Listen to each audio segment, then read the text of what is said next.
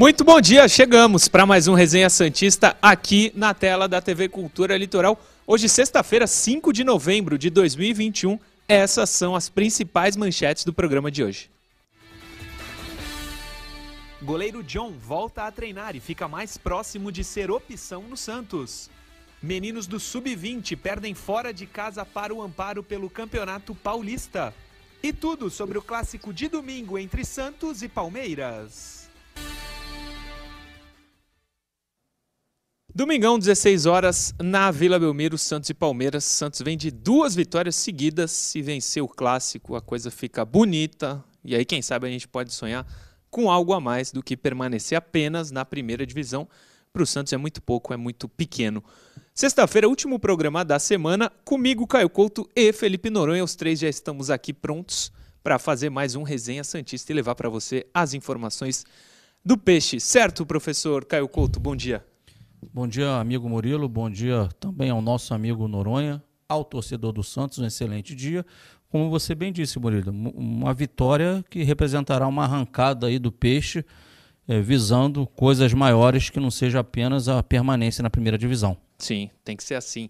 Bom dia, Felipe Noronha. Bela camisa, hein? Você já usou ela uma vez, mas gosto muito desse seu manto. Bom dia. Bom dia, Murilo. Bom dia, Caio. Muito obrigado. Eu vou dar uma levantada aqui, ó é do Observatório contra o Racismo no Futebol, uma causa muito importante, a qual colaborei comprando essa camisa. É, antes que pensem até que é de algum time rival do Santos, não, é só uma camisa muito importante por uma causa importante. Sobre o jogo de domingo, olha, sendo bem sincero, como torcedor, eu assinaria um empate com tranquilidade. Acho que seria um bom resultado para o Santos. Mas a gente, inclusive, já colocou a enquete no ar perguntando o que o torcedor acha que vai acontecer: vitória, derrota, empate e como o Santos pode jogar. Quem quiser votar, já está liberado, jovens. Então, vote lá no chat do YouTube. Aliás, se você entrar no chat do YouTube e ainda não for inscrito no canal, clica no inscrever-se. E deixa o like no vídeo também, que ajuda demais a gente. A última chamadinha, e tá na tela aí, ó, youtube.com.br TV Cultura Eleitoral. Fácil, molezinha. É, a última chamada da manchete foi tudo sobre o clássico, Santos e Palmeiras. A gente vai falar do Santos muito, mas o Caio Couto separou um materialzinho sobre o Palmeiras na análise tática que vai ser importante para o próprio Santos conseguir enfrentar o Palmeiras. Pontos fracos do Verdão, é isso, professor Caio Couto? Isso, é isso né? mesmo, Murilo, mas você nessa tua chamada, você sempre me coloca numa, numa pressão, hein, Eu? cara? Eu não trabalho no Santos Futebol Clube, que isso ah, sim. cada vez mais claro. Vamos lá, galera. É, a gente tem aqui rapidamente é, é, Palmeiras no momento defensivo. O natural da gente ver essa linha, primeira linha de quatro, com outras duas, ou segunda linha de quatro e os dois jogadores de frente, sendo que esse jogador, esse jogador tem aquela função de sempre acompanhar os jogadores de lado da equipe adversária. Em alguns momentos vocês podem até ver, pô, mas uma, o Palmeiras às vezes faz uma linha de cinco, Caio. É porque o Felipe Melo, que provavelmente jogará, ele, né, por ser até um jogador pesado, às vezes ele tem essa característica de dar uma entradinha aqui. E aí caracteriza, né? Parece até um pouco ser uma linha de cinco. Mas, numa maneira geral, a gente tem essa linha de quatro. E quando está atacando, né, o que se transforma, pode trocar, João, por gentileza. Perfeito, o momento de ataque do Palmeiras, né, a gente transforma fundamentalmente né, aquela, aquela, aquela linha de quatro com os dois da frente se transforma em dois jogadores abertos, um jogador por trás e esse jogador à frente aqui. Uma coisa que é, né, é provável que, né, que a gente tenha. Rafael Veiga sendo esse jogador aqui, hoje, para mim, aí, um grande destaque aí na, no momento ofensivo do Palmeiras. Ele vem se destacando de uma maneira geral. E o Dudu, que já foi utilizado por aqui também, ele jogando mais pelo lado esquerdo. E aí, essas duas peças aqui, ó, de duas posições, a gente pode ter três jogadores. E, e, e dependendo dos dois que jogarão, é, nos mostrará aí muito qual vai ser a estratégia do Palmeiras no jogo. Por que, que eu digo isso? João, dá uma trocadinha aí, por favor. Na arte. Vamos lá. Acompanhe o raciocínio. Aquele jogador, o 10 do Palmeiras, digamos assim, né, o jogador, o meia, Tá o Veiga, a gente pode ter o Dudu vindo pelo lado esquerdo, e uma das composições desse quarteto ofensivo pode ser Luiz Adriano à frente, com o Rony lá aberto pelo lado direito. Então, um, joga, um armador que também gosta de conduzir bola, dois jogadores de velocidade, condução de bola, e esse um jogador mais pesado, não tão veloz, um jogador mais técnico. Para quê? Que segura a bola na frente, né? consegue também fazer uma parede, para que esses jogadores que vêm de trás consigam é, é, se aproximar dele e o Palmeiras ser uma equipe, digamos assim, mais propositiva, com um pouco mais de posse de bola. Isso acontecendo, né, nos remete a um Palmeiras com um perfil de uma marcação mais alta, um bloco de marcação mais alto, que vai querer ter a bola no pé. Porém, a gente pode ver um Palmeiras diferente nesses quatro jogadores. Troca, por favor, João. Percebam, Gustavo Scarpa entra no time e o, e o Rony passa a ser aquele falso 9. Então a gente tem quatro jogadores leves agora em campo. Dois jogadores de qualidade técnica, jogador de velocidade, qualidade técnica velocidade. Qualidade técnica velocidade é um cara que progride bem com a bola nos pés e conduz a bola bem. E o Veiga, para mim, hoje, o principal jogador do Palmeiras. Vendo isso aqui, nos remete ao quê? A um Palmeiras com linhas mais baixas de marcação. Por quê?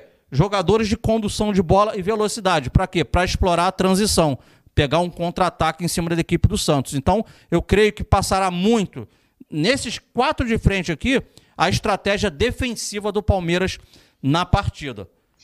Passado isso, João, vou te pedir uma coisa rápida. É, volta lá naquele primeiro, naquele primeiro quadrinho, no primeiro no segundo, daquele do campinho inteiro, para gente depois ir para a reta final. O Murilo falou de, de, pontos fracos do Palmeiras, né? Se a gente Sim. pode dizer um, um, um, ponto fraco, e eu afirmo aqui, do Palmeiras, de uma maneira geral, observando a temporada, tá aqui. Esse lado direito do sistema defensivo. Normalmente, Marcos Rocha, jogador, ele tem muitas dificuldades defensivas, dificuldade no, no, enfrentamento um contra um, ele tem dificuldade no jogo aéreo defensivo também. E a gente sabe que o lado bom, o lado, digamos assim, quando eu digo lado bom do Santos, que a gente tem, além do Lucas Braga jogando como ala aqui, será muito importante o Marcos Guilherme, naquela característica dele de muita mobilidade e gostar desse setor do campo. Então é importante Lucas Braga, Marcos Guilherme, aproximação de um Tardelli, que na verdade também é um, é um falso 9, o Tardelli não é um atacante que joga de costas, para quê? Para que o Santos consiga produzir nesse setor do campo. E por que, que eu digo esse setor do campo? Existe dificuldade individual desse atleta aqui, e geralmente, quando, geralmente, quando o, o Felipe Melo jogando por esse lado aqui, ele tem também um jogador pesado, é um jogador com, né, experiente, lógico, tem as suas qualidades com a bola no pé, mas é um jogador que não tem uma, já uma grande locomoção. Né? Complexidade física alta, jogador pesado, também não tem muita mobilidade. Então entendo que esse aqui, com certeza, é o lado bom para o Santos conseguir criar situações de gol para ele. Tá? Esse setor do campo aqui é o setor bom para o Santos Futebol Clube. E aí, João, para a gente já finalizar, vamos só exemplificar isso que está sendo falado um dos últimos jogos do Palmeiras aqui. É um lance rápido aí. A gente vai ver. Só para dar um exemplo mais recente, mas tem diversos do Marcos Rocha. É um enfrentamento aqui de um contra um. A gente vê que ele tem uma bola tranquila, dominada e rápida e, e com muita facilidade o Douglas Costa vai tomar essa bola dele. E detalhe, isso aí vai desencadear até um gol do Grêmio nessa partida. A gente não vai mostrar aqui para poder até acelerar o programa. Mas vamos lá, João, por favor. Então a gente pode perceber, ó. Aí, João, segura aí se quiser, ó. ó desencadeou o gol. Então era uma bola totalmente dominada, isso é um exemplo. Sim, sai o gol na sequência. Sai o gol. Mas a gente tem diversos lances no campeonato em que tem o Marcos Rocha de frente para o seu marcador, um contra um, jogador levando a bola né, para dentro dele e conseguindo ter vantagem inúmeras vezes. Isso acontece no campeonato. Quer ver um outro aí? Tem um frame que o João vai botar. Vamos lá, esse já é um jogo, um jogo contra o Ceará. O Palmeiras vence essa partida. A gente está falando desses últimos jogos do Palmeiras. Mas a gente está um frame aqui. É uma situação. A bola chegou dentro da área, a gente percebe até que tem erro de marcação do Palmeiras aqui dentro, né? Tem jogador marcando bola, tá errado aqui, tá errado aqui. Mas percebam, o, o adversário dentro da área, e olha como é que a marcação tá frouxa, como é que o Marcos Rocha, ele tá distante, né? do atacante da equipe do Ceará. Nesse momento que tem que fazer o lateral, o marcador, você tem que diminuir. Você não pode permitir que esse passe saia para dentro da área. E ele distante, dando essa oportunidade para o adversário. Solta aí, ô, João. É rapidinho. Ó. Vamos trocar aqui para uma outra situação. Isso aqui é o frame também. A gente tem o Marcos Rocha na jogada aqui. Isso aqui é só para exemplificar. Tem um jogador do Grêmio, acho que é o Diego Souza. Acho que é. Né? E o Gustavo Gomes está por trás do Diego Souza. Mas o importante, o Diego Souza sai do Marcos Rocha. O Marcos, Rocha tinha que estava marcando. A gente tem um 3 contra 3 dentro da área, era aquela situação individual. Mas quando vem um cruzamento, na verdade, o que acontece? Ele não sai do chão. Ele está lá plantadinho, né, fixo no chão, e a responsabilidade foi jogada para o zagueiro que teve que se virar. Na verdade, ele saiu do, do dele, que era, o, que era o jogador do meio aqui, e teve que se virar para tentar ganhar essa bola do Diego Souza. Então, mais, na verdade, uma deficiência aí específica desse lado direito de defesa da equipe do Palmeiras. Né? Então, dificuldade nessa marcação de bola aérea desse jogador especificamente, e no mano a mano também ele tem muita dificuldade, e a cobertura é feita pelo Felipe Melo como um volante do lado, normalmente é ele que joga ali, e por trás é normalmente, provavelmente é o Gustavo Gomes, não é isso, Miro? Que vem para o jogo. Sim. Então, é muito bom também, mas é um jogador também muito forte fisicamente. Sim. Então é importante o Santos colocar o quê? Correria por esse lado do, do campo, fazer essa bola andar. Aí é o lance do frame, né? Que você mostrou do jogo contra o Ceará, né? É. Vai soltar, o, o João? Ele demora, não é isso? Então permite o cruzamento, quase uma situação de gol. Por fim, tem mais um aí, não tem, João? Tem o lance do cruzamento, né? Que você mostrou o frame também. É. Exemplificando. Pode soltar, João. O Marcos Rocha. Ó, ele tá vindo, vai ter, vai ter a troca de jogadores, ó. Ele não vai pular. E ele não pula, ele não sobe.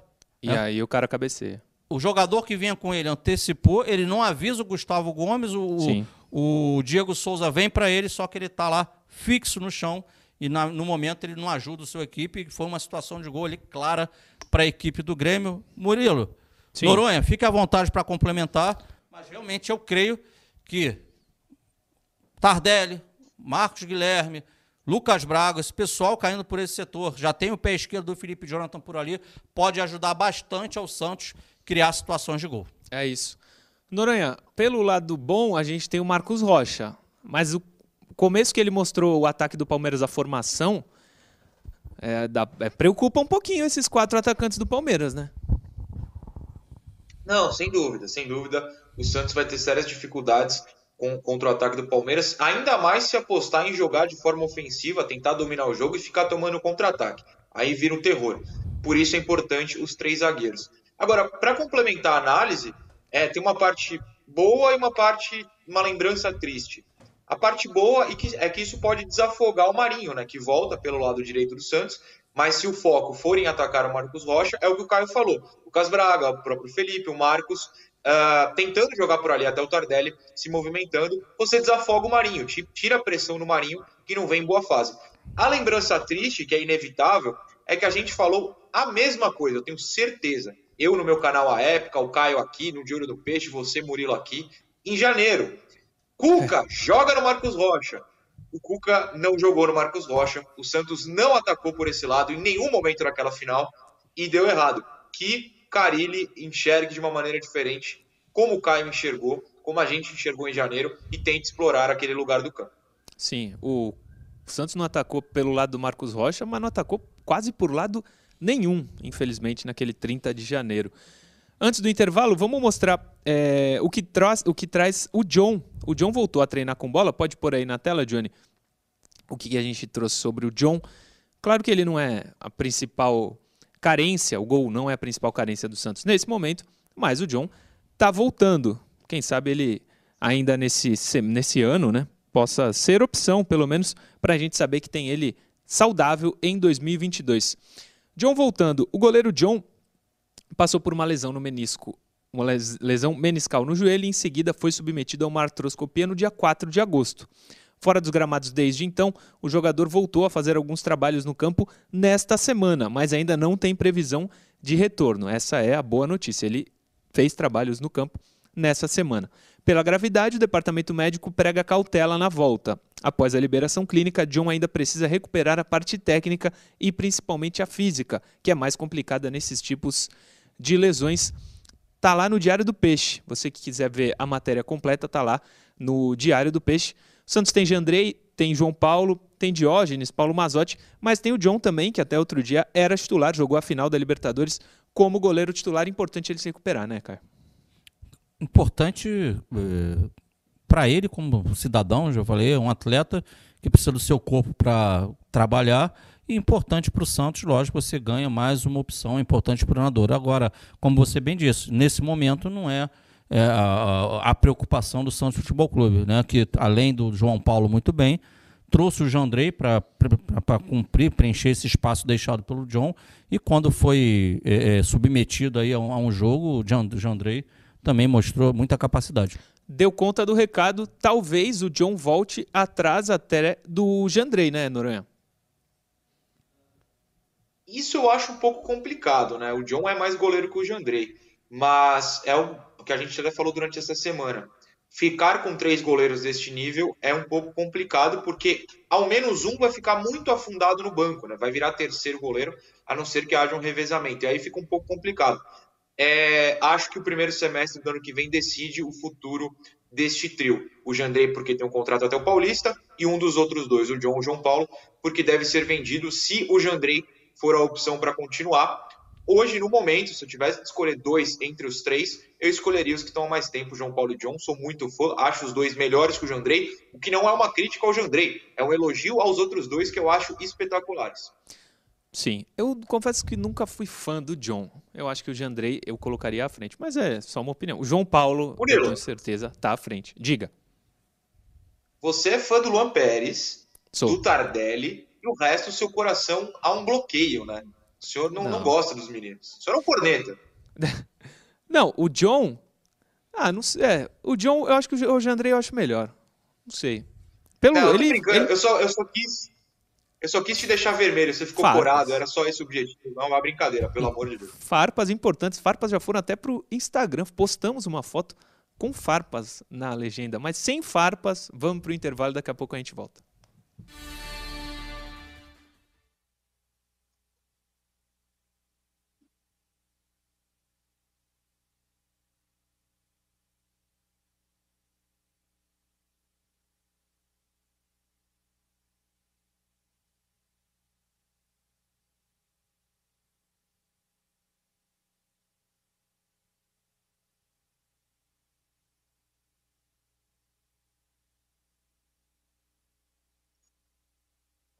Já estamos aqui.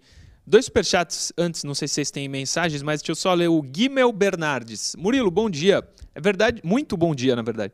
É verdade que o Rueda disse que descarta a contratação do Soteudo para a próxima temporada? Eu vi isso em uma das páginas de torcedores Santista. É o Guimel Bernardes que mandou um superchat. É verdade. Para quem que ele deu essa declaração? Para a tribuna, não foi? Para a tribuna, né? Diga. Para a tribuna, né, Noronha? Não, isso, isso. É, é isso. E a gente falava aqui sem informação, mas só baseado no que a gente observa. É muito difícil o Santos ter grana para concorrer com o Flamengo, com o Palmeiras, se quiserem contratar esse tipo de jogador. Infelizmente, o Santos nunca pagou pelo Soteldo. Não é que o Santos, pô, o Santos já teve dinheiro para contratar? Não, o Santos nem pagou. Ele jogou aqui entre aspas de graça. E o Vitor Sales manda uma mensagem também. Participei do programa há três semanas e reativei meu canal. Peço ajuda para chegar aos mil inscritos. Na Vila não tem jeito, vamos vencer o Palmeiras. É Boa. É isso, Vitor Salles, essa é a confiança. E Alambrado Santista é o canal dele. Então se inscreva lá no canal dele. Ajuda é mais um canal que fala exclusivamente do Santos para você, torcedor. Tem o De Olho no Peixe, eu vim de Santos, imparcialmente Santista, TV Cultura Litoral e Alambrado Santista, além de vários outros, e Alambrado Santista, lá do Vitor Salles. Então se inscreva no canal para ajudar ele a chegar nos mil inscritos primeiro, depois ele vai crescendo cada vez mais. Boa sorte, Vitor. Tem aí, Caio Couto. Xande Teodoro falando que será 2 a 1 um Santos de virada com o gol de Madison de cabeça no final do jogo. Ele gosta de emoção. Mas sendo uma vitória, tá bom.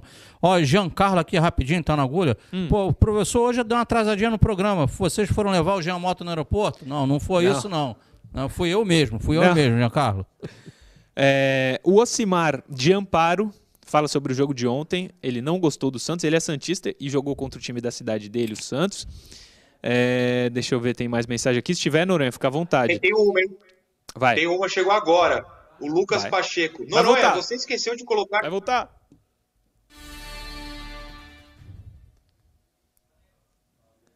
Voltamos, segundo bloco no ar e no intervalo ficou uma mensagem, ficaram várias mensagens é, faltando, mas tem uma que o Noronha estava lendo, a gente precisou cortar. Completa aí, Noronha. Infelizmente, a mensagem era a cara do intervalo, não para o programa, mas vamos lá. É tá. porque o Lucas Pacheco brincou aqui. Noronha, você esqueceu de colocar na lista de paixões do Murilo o querido Marcos Pará, o que é verdade, mas era uma mensagem mais para o clima do intervalo, mas tá lido. É uma verdade que é mais para o clima do intervalo, não o meu amor em relação ao Pará. É, tem, tinha uma também na interação, na, no intervalo, do Daniel Iga. Um abraço para ele, sempre vê o programa. É mais um dos inúmeros que mandou o print do, da live da doutora De Olane naquela, naquele comentário do Marinho. Isso não está na pauta. Alguém quer falar alguma coisa sobre esse negócio do Marinho? Noronha, quer falar, Caio? O silêncio diz muito, né? É. Ah, acho que não tem nada, né? Acho que. Ele falou: libera o pai que está aqui na porta. E não, a gente não sabe se ele foi, se ele não foi. Deu essa, esse BO aí. O Marinho não foi, sabe usar é... as redes sociais, eu acho. É, isso é claro. Ele precisa jogar Fato, bola. Eu quero que ele entre ideia. em campo agora e, e, e arrebente. E, arrebente. Diga, Noronha. Não, é isso. É, é, o que ele faz na hora de folga não interessa. Como não interessa é. o que a gente faz na hora de folga. A hora de folga é folga. Quer ir na festa, vai. Desde que apareça no treino do dia seguinte e pro jogo. De resto, problema zero. É isso. O Danilo Atori, lá do Instagram Meninos de Fora da Vila, pede para a gente divulgar aqui esse Instagram, o conteúdo dele, que tem uma entrevista recente com José Roberto Toreiro. Boa, Meninos de Fora da Vila. É... Vamos para a provável escalação. Falamos muito do Palmeiras, de como o Santos pode vencê-los, mas tem a provável escalação, um time que, que treinou ontem. E a gente vai colocar na tela neste momento, com o João Paulo no gol, claro. Bosa, Robson Reis e Velasquez, os três zagueiros. Madison, Zanocelo volta, ou pode voltar. Felipe Jonathan, Marcos Guilherme e Lucas Braga, Marinho e Tardelli. O legal é ver ali as opções do banco. Pirani e Kaique podem ser opções contra o Palmeiras. De repente, titulares ou não, aí vai depender do Carilho. Mas aparentemente é, serão opções, mesmo que no banco, para o jogo de domingo. E aí tem ali o Sanches para completar os três do banco. E eu queria começar até com o Sanches, antes de vocês falarem. Caio e Noronha, vocês acham que ele pode, por ser um clássico, optar pela experiência do Sanches? Eu não faria. Mas vocês acham que o cara ele pode pensar dessa maneira? Começa contigo, professor. Não, Murilo. Ele, ele pode utilizar o Sanches ao longo do jogo, conforme desenrolar a partida. Agora, de saída, não. Ele, ele precisa de, de, de um meio-campo ali mais intenso, mais leve. O jogo pede isso, né? A equipe do do, do Palmeiras tem jogadores de, de, de, velocidade na frente, então você tem que ter um meio que, que já tem os três zagueiros atrás e tem que ter uma, digamos assim, jogadores à frente que sem a bola consigam ajudar bastante, se dedicar na marcação e com a bola que tenham intensidade. Então Sim. é um perfil de jogo mais para intensidade. Sim. É mais ou menos esse o time que você escalaria, Noronha, os 11 titulares? Eu acho que sim, até porque na questão do Kaique, que para mim seria titular, não vai ser titular neste clássico voltando de lesão. Espero que seja relacionado, inclusive, mas titular não há como. Apesar da zaga ser muito inexperiente para um jogo desse tamanho. Mas é o que tem para hoje, essa é a realidade. É, se bem que o Velasquez volta, né? Eu estou pensando em Robson, é. Palha e Bosa, o Velasquez vai ser titular no lugar do Palha. Mas os outros dois são bastante inexperientes. Enfim, hum, concordo com o Caio, não vejo a menor possibilidade. Com certeza porque se estiver vencendo, ele vai usar essa cartada da experiência para segurar o jogo. Se estiver perdendo, é a cartada da experiência para tentar recuperar o jogo. É. é uma carta muito fácil de se jogar. Eu tenho certeza que o cara ele vai usar. Não concordo com ela, inclusive, mas eu tenho certeza. E acho que o Piranha é uma peça importantíssima se o time tiver com dificuldades. É o que o Caio falou, a questão da intensidade. Se alguém nesse meio-campo do Santos tem intensidade, é o Piranha, que não para de correr um segundo. Não estou criticando o Marcos Guilherme, estou falando dos meias-meias mesmo.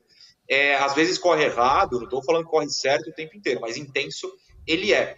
Agora, você não colocou ali, até por é. falta de espaço, o Ângelo, né? Que eu acho que precisa Sim. ser uma opção, uh, até porque para manutenção dele ganhando minutos. Não pode ser aqueles 5, 10 minutinhos protocolares, ainda mais se o time estiver perdendo, ah, bota no desespero. Não, acho que ele tem que ganhar mais minutos, 20, 30, até mais, para continuar a pegar esse ritmo, até pensando já no ano que vem, que para o Ângelo é muito importante.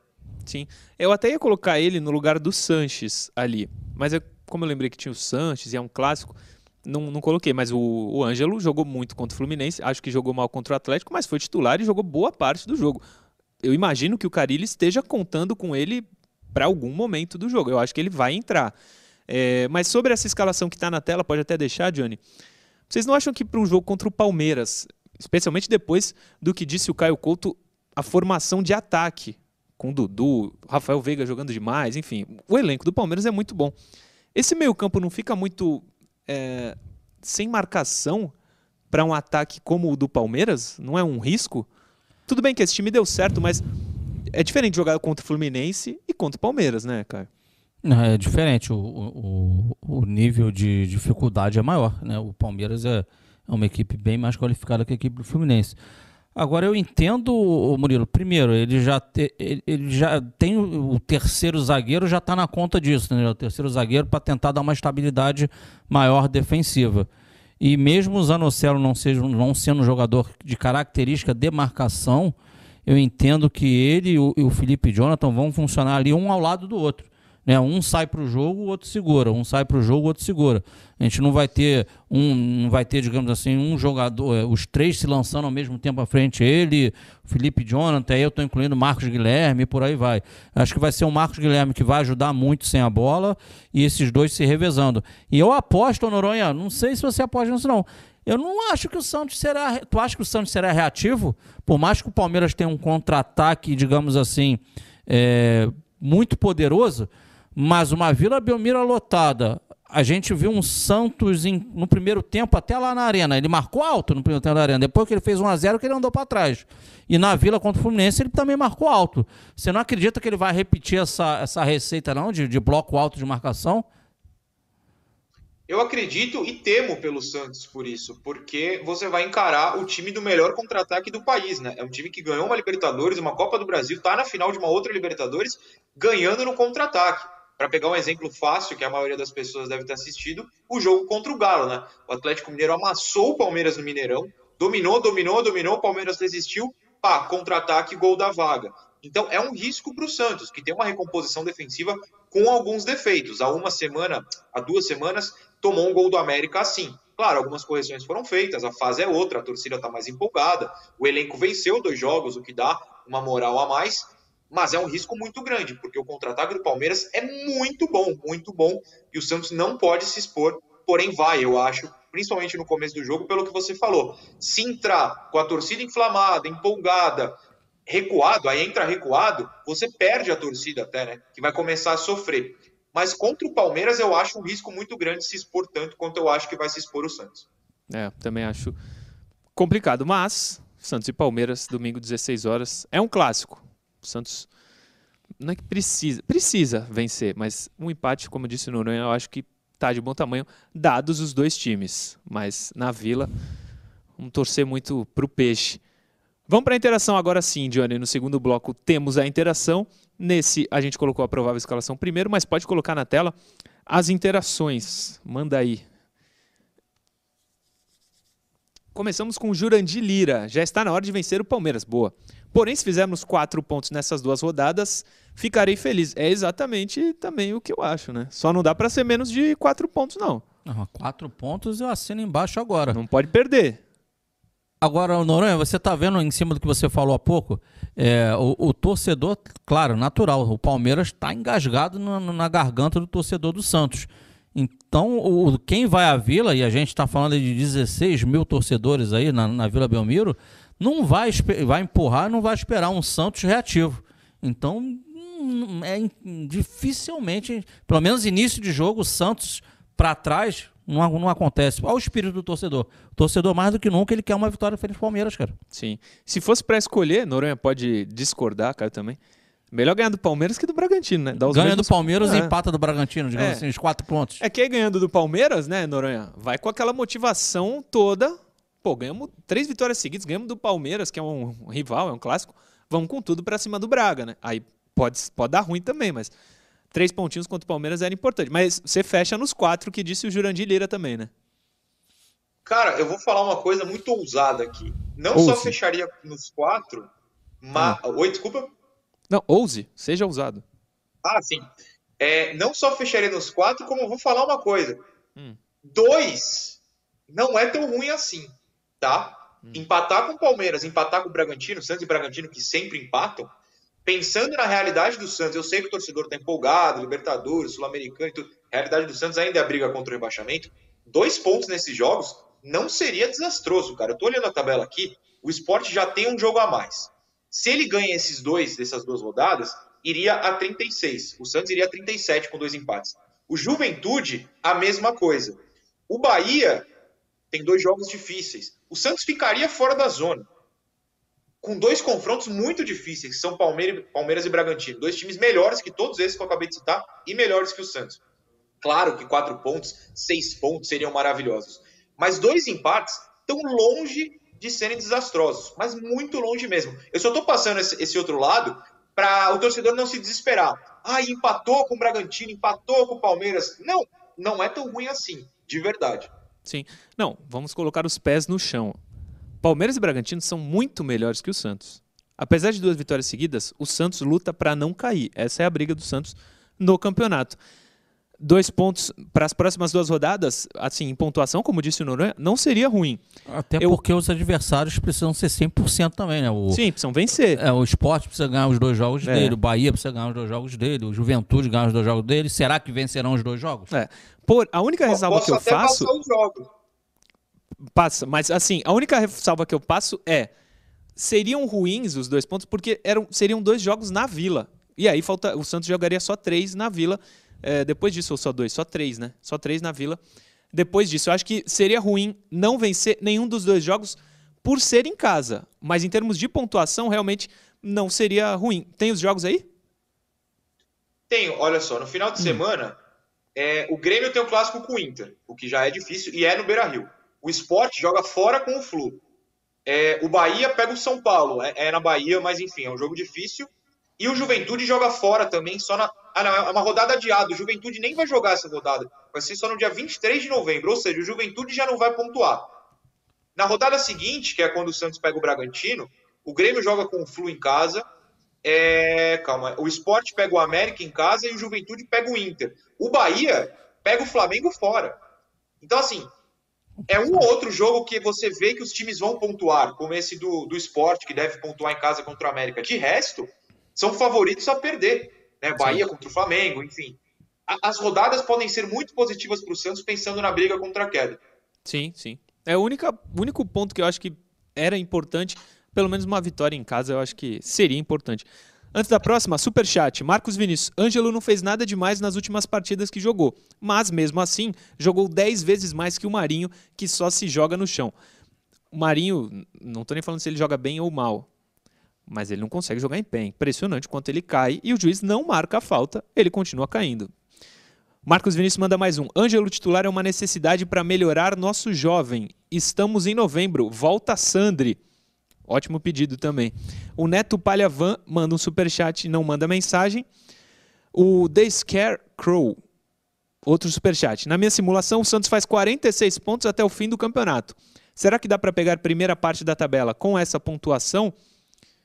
Acho difícil, mas, como o Caio já disse aqui, acho que o Noronha também, a, o número de. a linha de corte, como a gente fala, esse ano vai estar. Tá mais tranquila, né? Com uns é, 42, talvez salve 43. Mais para cima, nesses 46 dele, pra, muito para cima não, porque hoje o, o Inter tem 41, né? É o sétimo colocado, não é isso, isso. Noronha? E o Corinthians é o sexto. Então, então, com 41 já, você vai chegar a 46, ele não, ele não chega ali nem entre os oito primeiros com essa previsão de maneira alguma. Sim. Próxima interação, Johnny. Ao lado de João Paulo, o Madison é hoje nosso principal jogador, é o Fernando Henrique, arroba ferbal.fhc. É uma boa pergunta.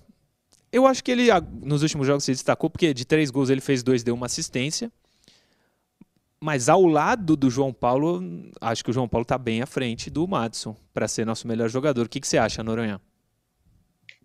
Não, o Madison não é o melhor jogador do Santos de maneira alguma. Isso não é um demérito do Madison. Tem jogadores melhores. O João Paulo, é...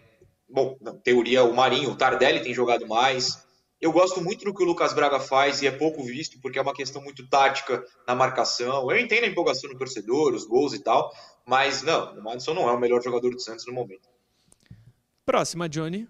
Próxima interação de hoje. Pode pôr na tela. Felipe Lemes, o Santos pode se aproveitar da experiência de Dracena no Palmeiras para o jogo de domingo? Caio Couto. Quem mandou? Felipe Lemes, felipe.lemes.792303 lá no Instagram. Tá Diga, fácil prof. essa conta aí. Tá fácil, tá fácil. Hum, é, tranquila. Ah, certamente. É, é lógico que na, na estratégia de jogo que o Santos já montou e vem treinando para essa partida, o, o Dracena passou coisas de bastidores que ele conhece do Palmeiras. Né? Ele conhece muito o treinador português, ele estava lado a lado com ele. Então, lógico que ele passou algumas orientações aí ao Carilli sobre as situações boas e ruins do Palmeiras. Tá dando umas dicas pro Carilho, tenho certeza, é bom para todos. Eu não falei antes, mas ah, tem promoção de camisa, mais uma aqui na TV Cultura Litoral, é a sexta nesse ano, não foi? Seis que a gente contou? A sexta nesse ano, hein? É, entra lá no Instagram da TV Cultura Litoral, tem um post, esse post aí que tá na tela, camisa 1, camisa 2, camisa 3. Se você for vencedor, você escolhe uma dessas três. Uma delas você vai ganhar, escolhe o tamanho também. Então entra aí nesse post do, no Instagram da TV Cultura Litoral, que é o arroba Sistema Costa Norte, e comenta: quero ganhar a camisa do Santos.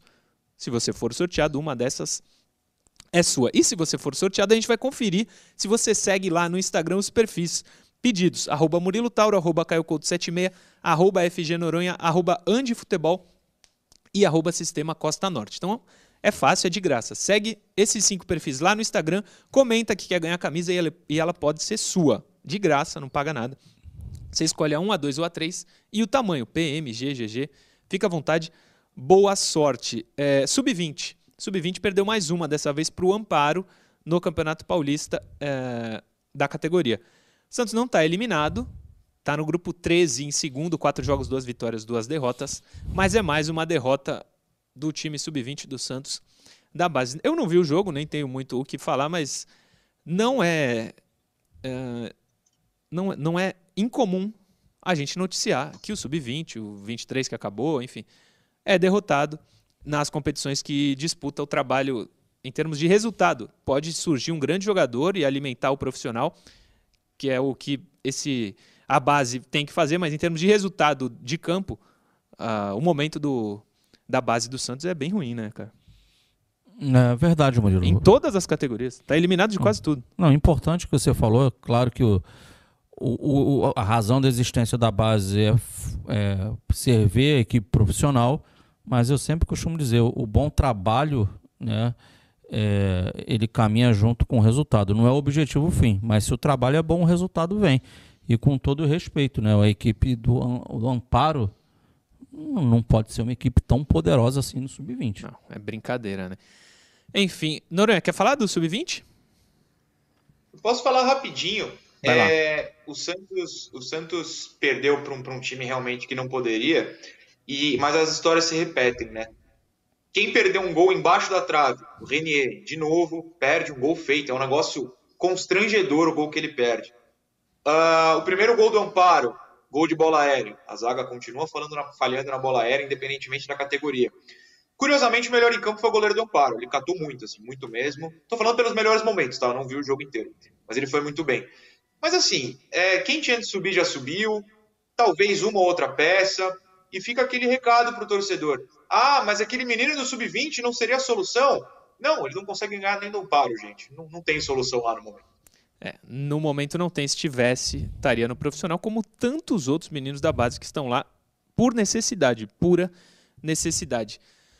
Intervalo, daqui a pouco a gente está de volta.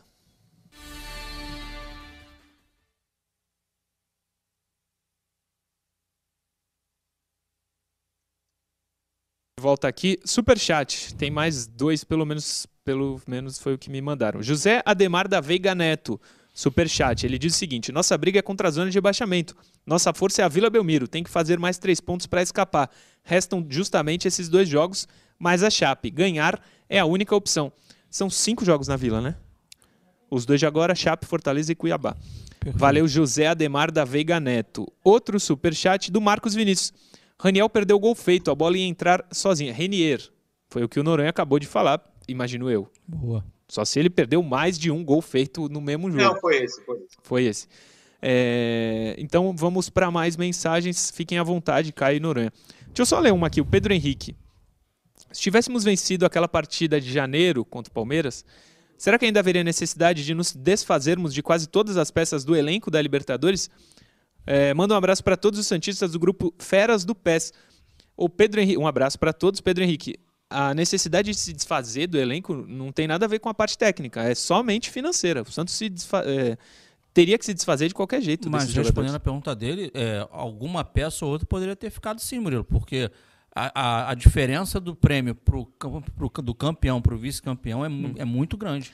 Mas acho difícil o Rueda segurar os jogadores. Ah, mas aí ele poderia precisava de dinheiro. Foi, ah, foi só financeiro o negócio. Então, mas aí teria entrado, teria entrado muito mais dinheiro no clube por conta do título. E aí ele poderia, de repente, sei lá, saíram seis, sete, sei lá, tivesse saído quatro, entendeu? Não tivesse mantido dois. Hoje o Santos seria uma equipe melhor. O Henrique Almeida aqui, rapidinho, Murilo, lá, lá, da Bahia. Um abraço a todos os Santos da Bahia. Né, nessa onda aí, ele falando que né, o, o, presidente deixando claro que não vai trazer o Soteudo, ele, ele vê como um prenúncio de mais um ano aí do, do Santos aí sem grandes investimentos. Sem dúvida, sem dúvida. Vinícius Miquilino, uh, foi aniversário dele, não, hoje é aniversário dele, parabéns Vinícius Miquilino, grande abraço para você, muita saúde. Uh, se tiver mensagem aí, pode ler, Noran, fica à vontade, se tiver. Não, eu só achei legal vocês dois tendo farpas, entre aspas, e eu no meio aqui na tela, ficou divertido.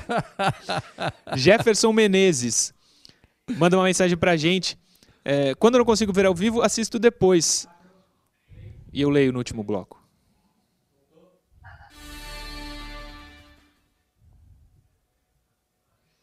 Voltamos com o último bloco do Resenha Santista dessa sexta-feira, último programa antes do clássico. Domingo tem Santos e Palmeiras na Vila Belmiro. No intervalo estava lendo a mensagem do Jefferson Menezes. Ele diz que curte muito o programa, se não vê ao vivo, vê depois, às vezes assiste no trabalho, inclusive. Manda um beijo para minha filha Carol e meu pai Antônio, santistas também. Então um beijo para os dois e outro para ti, Jefferson Menezes. Obrigado pela audiência, estamos juntos. Luiz Otávio também manda mensagem. É... Manda um abraço para o Tavinho de São José dos Campos. Tá mandado vamos para o próximo assunto do programa, que é Matheus Moraes, jovem da base, tem matéria lá na Gazeta Esportiva. Não está completa aqui, tem um trecho apenas, pode até pôr na tela, Johnny. Mas se você quiser a matéria completa, está lá no site da Gazeta Esportiva. Diz o seguinte sobre a promessa Matheus Moraes. É uma história que a gente conhece de cor e salteado, mas vamos lá. Contrato do meio atacante de 21 anos, Matheus Moraes, termina em 30 de junho e até o momento o Peixe não procurou os representantes pela renovação. Como o Santos cogita acabar com o sub-23 e Moraes não pode mais jogar pelo sub-20, a tendência atual é pela saída. Uma alternativa é estender o vínculo por pouco tempo para poder emprestá-lo novamente. Matheus Moraes jogou o Campeonato Paranaense pelo Maringá nesta temporada. No retorno ao Santos, jogou pelo time B no Campeonato Brasileiro de Aspirantes e Copa Paulista. Das 18, das 18 partidas no ano entre Maringá e Santos, ele foi reserva em 13. Companheiro de Rodrigo na base, Moraes sofreu com três cirurgias no joelho e teve sua ascensão freada. É um jogador que na base todo mundo é, tem muita expectativa, é o título, é promessa, ele sempre foi uma promessa da base do Santos, mas é mais um que a questão contratual pode fazer com que ele saia, apesar de ter três cirurgias já no joelho. A gente não pode descartar o jogador, ele está apto, está jogando, mas três cirurgias no joelho, três cirurgias no joelho na idade dele, atrapalha a formação do cara, né? Imagina quanto tempo ele já não ficou sem jogar por causa dessas três operações. Certamente, né? Ele, ele infelizmente, por conta disso, ele tem a, foi bem colocado na matéria, né? Tem, tem a sua evolução freada. Agora, é claro, Murilo, é um atleta, como você bem colocou, promissor, a decisão de quem está lá internamente. A gente não sabe o dia a dia do atleta, como ele está no momento. Né? Tem o passado recente de promessa e o presente, o que, que ele vem desempenhando. Há pouco a gente falava que o Santos é, tenta o, o, máximo possível em, em, enxugar despesas. Né? E a, vai acabar o sub-23, é uma medida acertada, tem que ficar com realmente com quem tem alguma chance de, de, de ser é, anexado ao elenco profissional. E se internamente é, não estão renovando o contrato do atleta, parece que realmente o Santos não tem mais o interesse. Estou frisando, parece. Sim, sim. Noronha, conhece o Matheus Moraes? Já viu algum jogo dele? Não vi, não posso nem opinar a questão também. da qualidade, porque jogo da base eu pouco vejo, ele não jogou no Sub-23, né, que eu assisti, e o Maringá eu realmente não vi. Aí eu fico com o Caio, né? Se o pessoal que assiste não quer renovar, não tá pensando nisso, é a única análise que a gente tem. Sim, eu também não vi é, nenhum jogo dele, não dá, não dá para opinar. Antes da gente já estar terminando o programa, lembra pra você de novo promoção de camisa do Santos dada pela Andi Futebol em parceria com a TV Cultura Litoral. Lá no Instagram da TV Cultura Litoral, que é o arroba Sistema Costa Norte, você comenta quero ganhar a camisa do Santos e uma dessas três que estão na tela podem ser suas. É só comentar lá e seguir no Instagram, arroba Murilo Tauro, arroba Caio Couto 76, arroba FG Noronha, arroba Andi Futebol e arroba Sistema Costa Norte. De graça, a camisa pode ser sua. Antes do último assunto, vamos para o Na História. Pode por aí, Johnny. Começamos com 1999. Se eu não estou equivocado. E se é esse jogo, eu fui, inclusive. Eu fui nesse jogo. Reinauguração dos refletores da Vila Belmiro. Ficaram mais fortes. Isso tudo é isqueiro, que estava de aquela luzinha. E eu fui eu, meu pai e meu irmão. Se liga, Noronha e Caio Eu tava lá. antes de entrar, então tu deve saber, antes de entrar no estádio, os, não sei se era segurança, o pessoal que ficava na porta, tava dando isqueiro pra todo mundo. Eu tinha 10 anos, o cara me deu isqueiro e falou: Não, não, não fumo. Com 10 anos de idade. E ele falou: Não, tu vai ter que levar. Aí me explicou quando tudo apagar, acende e tal, pra ficar daquele jeito. Mas foi em 1999. O Jorginho faz 1 a 0 pro Santos. O Jorginho era bom jogador, né, Caio? Bom jogador, com certeza. Era pupilo do, do Leão, pra onde ia, levava. Aí o Neném, num gol contra do Narciso, o Palmeiras empata. Tem a escalação aqui. Aí, vai ser gol? Acho que não. Não. O Rodrigão jogou esse jogo. E é ele aí, o camisa 9, que tá virando pra bater. Aí o Rodrigão de novo. Deixa eu ver aqui a escalação, achei. Aí acho que é gol. Gol do Rodrigão. Grande Rodrigão. Teve um bom momento no Santos, o Rodrigão. Aí o Alessandro, habilidoso demais. Olha a jogadinha, Caio. Ó, vai cortar. Cortou. Ó.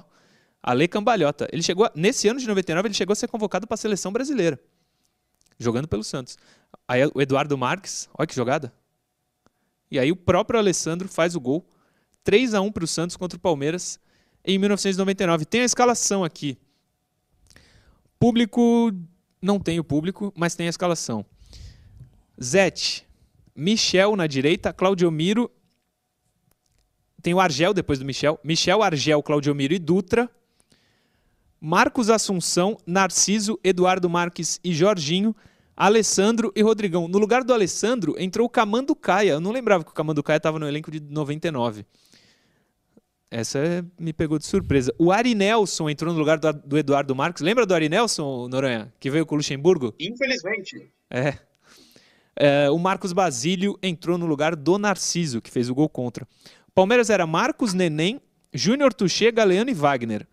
Pedrinho, Paulo Assunção, Thiago Silva e Jackson, Juliano e Evair. Luiz Felipe Scolari era o treinador. Palmeiras bastante modificado em relação ao time principal dele em 99, que ganha a Libertadores. De 99, Johnny, vamos para 2006. Sim, esse é o jogo que você está pensando. Ah, isso também tava lá, hein? Esse eu não tava. 5x1 pro Santos, Caio Couto. Tá bom pra domingo? Ah, Você, você tá sendo muito generoso com a torcida, Murilo. 5 5 a 1. Não tem necessidade. 1 a 0 a gente tá feliz. 1x0, estamos felizes. Luiz Alberto. O zagueiro abre o placar pro Santos. O Palmeiras tinha Edmundo e Juninho Paulista. Olha o Kleber, lateral, jogava muito. Manzur. Aí o Palmeiras vai empatar. Craque. É. O Palmeiras vai empatar o jogo. Olha o drible. Se ligam no drible. Se liguem no drible do Edmundo aí, ó, pra cima do Maldonado, ó. Já foi. É assistência. Que jogada do Edmundo, hein? Aí o nosso goleirão, chamado Fábio Costa, deu uma ajuda, não? O Júnior tá bravo, não? Paulo Baier é esse camisa 2 aí, ó. Paulo Baier é o camisa 2. Marcinho. O Palmeiras brigou pra não cair. Ó, é o Tite. O Palmeiras brigou pra não cair em 2006. É. Pra variar, né? Palmeiras gosta da segunda divisão. Aí o Luiz Alberto vai fazer mais um. Ele fez o primeiro, o zagueirão fez o primeiro, faz o segundo. Cara, tirada difícil que ele deu ali. Porra, categoria, né? Não foi parte Não sei se vai ter o replay, mas ele dá um biquinho, né? Acho que não vai ter o replay, não. Ele dá um biquinho. Goleiro Diego Cavalieri. Aí o Palmeiras vai sair errado. Já tá 2x1 pro Santos. Olha que beleza. O Wellington Paulista. Golaço. Golaço. Pedalou. É. O Wellington Paulista que nos fez chorar em 2019, né, Noronha? Contra o Fortaleza. Ou o André Luiz ali, que tá comemorando com ele. Aí é o lateral. Quem que era mesmo? É Denis, né? É o Denis, acabei de olhar aqui. É o Denis. Aí o Kleber com toda a dificuldade para cruzar a bola. na cabeça do Wellington Paulista. 4 a 1 pro Santos. E teve mais um do Jonas, que foi um golaço, inclusive. O Santos tocou a bola. Tu tava nesse, Noronha? Tava, né? Estava assim. Ó, Cara, que beleza. Kleber deixa na cara do gol. 5 a 1 Caio Aliás. Diga. esse gol aí, é, esse corte é, entre aspas, ruim. O Santos toca a bola por uns dois minutos antes desse Sim. gol. O Palmeiras fica perdidinho. Tem no YouTube para quem quiser procurar. Sim, sim. 5 a 1 goleiro Diego Cavalieri. 5 a 1 pro Santos, que beleza. Ó, 10.873 torcedores na Vila Belmiro no dia 3 de setembro de 2006.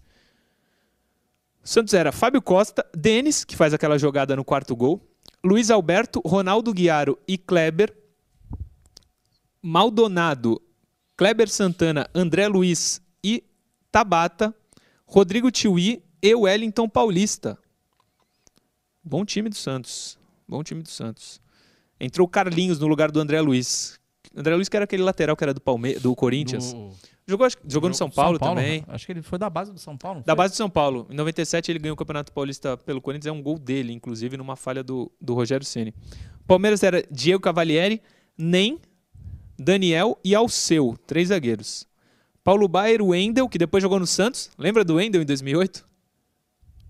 Infelizmente, Francis. No lugar dele entrou Marcinho Guerreiro, que também jogou no Santos. Juninho Paulista, Edmundo e Michael. Michael e Marcinho. Tite era o treinador. Deus, que 5 a time 1 horroroso. É, brigou pra não cair esse time do Palmeiras. Time feio, hein? O Edmundo já não era mais o mesmo, já estava mais velho. E tinha o Juninho Paulista na mesma situação, já estava mais velho. O próprio Paulo Baier, que foi, entre aspas, uma grande contratação, já estava veterano também. Vinha de um bom ano no, no Goiás. 5 a 1 e 3 a 1 Tá bom para domingo, Caio Couto? 1x0, tá maravilhoso, Tá mano. ótimo, né? É isso, Noronha. Que é considerações finais, mas estamos terminando mais um resenha. Para segunda às 10 da manhã voltarmos. Sem dúvida alguma. É, se o Santos vencer, inclusive, no domingo, eu pretendo ir ao estúdio, porque vou ao jogo. Se perder, eu não garanto muito, não. Empatar, eu penso no caso. Mas se vencer, a gente faz aí o trio junto na bancada. Só uma Aí consideração sim. final sobre esse time de 2006. Hum. Esse time é muito legal, é pouco lembrado pelo torcedor, mas esse time foi quarto colocado no Brasileiro, campeão paulista também. É, e foi para Libertadores com quarto lugar. E curiosamente, esse time não ganhou um jogo sequer fora do estado de São Paulo durante o brasileiro inteiro. Então, sei lá, Flamengo, Inter e tal. Santos não ganhou de ninguém. Mas os três clássicos fora de casa venceu. Venceu o Corinthians, venceu o Palmeiras, venceu o São Paulo. Inclusive, a gente mostrou outro dia o do São Paulo, foi um 4 a 0 né? Foi. Um gol sem querer do Tio Willi. E 3 a 0 contra o Palmeiras também, Corinthians. venceu o Cor- 3 a 0 contra o Corinthians. O gol de Leandro, o diferenciado. Bons tempos. É. O time de 2006 é muito legal. Espero que traga bons ventos essa lembrança pro jogo de domingo. Até segunda. Sim, venceu o Paulista e assim, de uma maneira não improvável, porque era o Santos, mas era muito pior, por exemplo, que o São Paulo, que tinha acabado de ser campeão brasileiro no confronto Santos-São Paulo, foi 3 a 1 no Campeonato Paulista pro São Paulo lá no Morumbi, eu tava lá, inclusive. O Santos fez 1 a 0, mas tomou a virada 3 a 1, mas é, era um bom momento, era um talvez o último grande momento do, do Luxemburgo. Ele ganha o Paulista no Santos, faz boa campanha no Brasileiro. No ano seguinte, ganha o Paulista de novo, faz ótima campanha na Libertadores e no Brasileiro. O Santos teve dois bons anos ali com, com o Luxemburgo. Quarto colocado, como disse o Nono, em 2006, no Brasileiro, vice-campeão brasileiro em 2007 e perdeu daquele jeito contra o Grêmio na semifinal da Libertadores de 2007. E no Paulista ganhou os dois. Foi, foram dois anos bons para o torcedor Santista. Caio Couto, segunda, estamos de volta. Segundo, estaremos, se possível, Murilo, com aquele sorriso no rosto, né? Que é sempre bom pós-vitória. O Santos nos brindou com duas vitórias seguidas, né? Que, que, que fantástico que foi. Sim. Vila Belmiro estará lotada, mas você, torcedor do Santos, né? Claro que a vila é pequena para o tamanho da torcida do Santos, mas onde você estiver, que, que estejam com aquela corrente positiva, né? Mandando suas energias aí, desejando o bem do time para uma vitória. Assim como fará aqui o amigo, acabei de ver, o Marcos Souza, que estará lá em Riacho Grande, lá no, no, no Olds Bar, reunido com todos os santistas da região, é, buscando, é, a, torcendo por uma vitória do Santos. Cara, tu falou de Série B. Hum. Aí do, do Luxemburgo lembrei da Série B. Não tem nada a ver com o Santos, mas o que, que foi aquele jogo ontem Vasco e Guarani, hein? Não sei se vocês viram. Foi. É. Você que gosta do Fernando Diniz, esse é o jogo, Fernando Diniz. Time, pênalti pro time dele, erra, toma o gol. Fernando Diniz é isso. Infelizmente para ele. Gol no contra-ataque é uma marca do Diniz. É uma é marca fato. do Diniz. Gol tomado, né? Tomado, é. Ah, sim, gol sofrido. é, uma última coisa aqui. Lembra o Rean Lima, que a gente fala aqui, ele vê todo dia o programa Rean Mito, tem lá, lá no Instagram, rean.mito, underline SFC, eu acho que é isso. Ele fez um vídeo pedindo, né, pra gente divulgar, Sim. muitos canais divulgarem, para o Santos chamá-lo é, para participar ali da, da pré-eleição. O Santos chamou. Nesse momento, hoje ele não está vendo o programa, ele me mandou mensagem. Ele está nesse momento lá no CT, que acompanhando a, a, preparação do Santos para o jogo de domingo e o Santos convidou o Renan para ver o jogo no domingo na Vila Belmiro também. Então, um beijo para ele. Ele não está vendo o programa ao vivo. É, ele falei até, pô, se quiser, já que está em Santos, vem aqui no estúdio ver o programa. Ele falou, pô, é uma pena, eu não vou nem conseguir ver o programa porque o Santos me pediu para estar lá no CT às 10 da manhã. Então, às 10 da manhã ele estava lá, não viu o programa.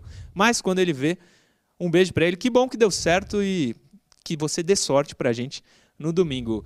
Rian, segunda-feira estamos de volta com mais um Resenha Santista aqui na tela da TV Cultura Litoral às 10 da manhã. Valeu.